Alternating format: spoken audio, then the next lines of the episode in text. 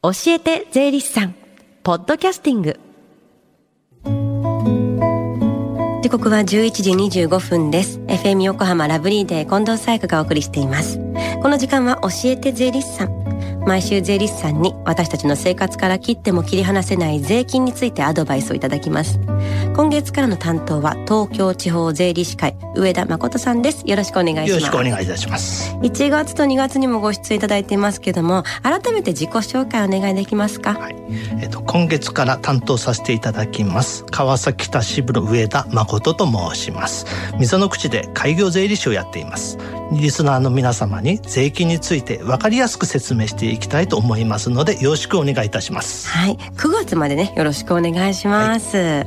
い、では今日はどんなお話でしょうか？はい、あのテレワークなどであの住み替えをされた方考えている方もいらっしゃると思いますが、うん、先月はあの担当の三橋さんから自宅を売却して譲渡利益が出た場合について説明してしていただきましたが、うん、今回は自宅を売却して譲渡損が出た場合についてお話していきたいと思っております。確かに場合によっては自宅をこう売っても損が出ることって考えられますよね。はい。あの自宅を売却して譲渡損失が出る場合は、えっと、自宅の売却金額から、まあ、自宅のまあ購入金額からまあ建物のまあ減価償却費を差し引いたまあ所得費ですね。所得費と、うん、あと仲介手数料など自自宅のまあ譲渡にかかった費用、はい、それを差し引いた差額がマイナスになった場合ですね、うん、それはただしあの課税対象ではございません。自宅を売却して譲渡損失が出た場合は原則給与所得などとの損益通算することはできません、うん、損益通算っていうのは何ですか？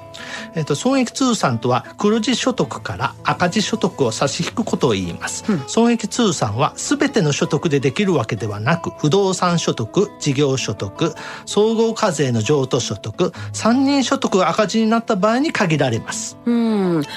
先ほど自宅を売却して損失が出た場合は課税対象ではないとおっしゃってましたけどもってことは申告はいらないってことですか？えっ、とそうですね、えーと、自宅を売却して譲渡損失が出た場合は損益通算できませんので原則申告不要です、うんただし、まあ、特例ですね特例を使うことにより自宅を売却して譲渡損失が出た場合でも給与所得などとの損益通算が認められ申告することにより税金の軽減や還付を受けることができます。うん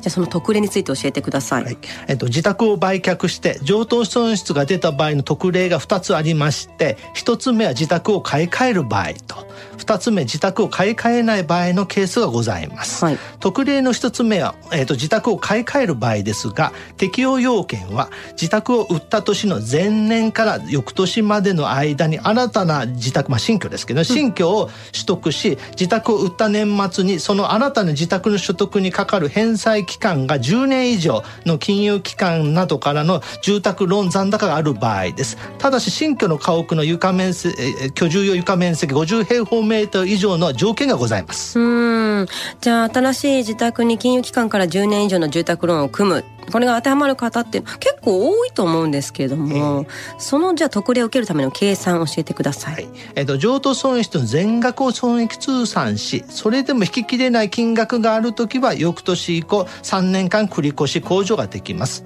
例えば売却した年の自宅の譲渡損失がまあ1000万円だとしまして、はい、あと給与所得がまあ600万円の方の場合ですけれども、はい、それ損益通算でその譲渡損失1000万円から給与所得600万円を差し引いた400万円が譲渡損失となりましてその譲渡損失400万円が、えーと、翌年以降3年間繰り越し控除ができます。まあ、売却した年の税金はですねあの譲渡損失が残ってますので税金はゼロとなりまして、うん、源泉徴収された税金がある場合は還付される可能性がございます。還付があるんですね。ちなみにこの特例をの適用を受ける場合っていうのは住宅ローン控除は使えるんですか？はい、えーと、この特例の適用を受ける場合は住宅ローン控除も適用することができますよ。うんじゃあもう一つの特例についても教えてください。はい。えっともう一つの特例のまあ自宅を買い替えない場合ですが、うん、適用要件は売却の前日において返済期間10年以上の金融機関からの住宅ローンの残高がある自宅を売った場合です。うん、この特例は自宅を買い替えなくても賃貸住宅とかあと実家などで引っ越しても適用ができますよ。うんうん売却しても住宅ローンが残っていれば適用できるんですねでこちらも特例を受けるための計算を教えてください、はい、あの自宅の譲渡損失ですけれどもこれは正しいあの売却直前の住宅ローンの残高から自宅の売却金額控除した残額は限度ですけれどもその自宅の譲渡損失の金額について損益通算しそれでも引ききれない金額は翌年以降3年間繰越控除ができます。まあ、例えば売却直前の住宅ローン残高500万円で、えっと、自宅の売却金額400万円の場合で給与所得が600万円の方のその時場合はですけれども住宅ローンの残高500万円から自宅売却金額400万円差し引いた100万円を、えっと、損益通算しまして、それで給与所得600万円の方ですね。給与所得600万円か損益通算100万円を差し引いた500万円に基づき税金を計算されます。うん、なるほど。他に注意点はありますか？はいえーまあ、先ほど説明しました2つの、えー、特例の適用要件についてちょっと共通点が4つございます。はい、えーと、1つ目が、えーと、売却した年の1月1日において土地も建物も所有期間、まあ、5年超えている自宅を売却した場合です。うん、2つ目は繰越控除を適用する年分の所得金額3000万円以下、まあ、給与所得のみの方のお方の場合ですけれども年収3195万円以下である方の場合が適用できます。3つ目は自宅を売却した年前年年前々年に、まあ、先週ちょっとお説明しましたけれども3000万円特別控除や軽減税率の特例などの他の居住用財産特例を受けてない場合です。4つ目は、まあ、親子とか夫婦など一定の特別関係者への売却でない場合です、まあ、ちょっと今回はちょっと複雑ですので、まあ、分かんないことありましたらぜひとも税理士に聞いていただきたいと思っております。確かに複雑ですね。これは税理士さんに相談した方が確実ですね、はい、さあでは最後に聞き逃したもう一度聞きたいという方。このコーナーはポッドキャスティングでもお聞きいただけます。FM 横浜のホームページ、または iTunes ストアから無料ダウンロードできますので、ぜひポッドキャスティングでも聞いてみてください。番組の SNS にもリンクを貼っておきます。この時間は税金について学ぶ教えて税理士さん。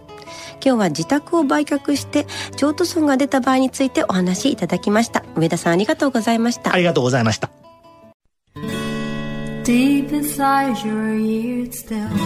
lingers on fading sound of footsteps so clear to hear whenever I find you with empty beer bottles in your hand. I see someone four years old staring back at me. Once you told me you don't know who you are, there are pieces of you lost somewhere along the way. and You've been searching hopelessly in a wrong place. Cause they have always been with you from the very start.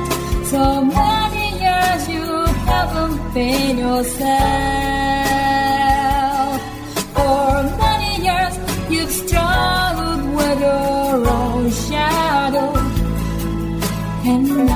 Slowly getting back on your feet. Slowly, slowly. For many years you haven't been yourself. So many years you've struggled with your own shadow.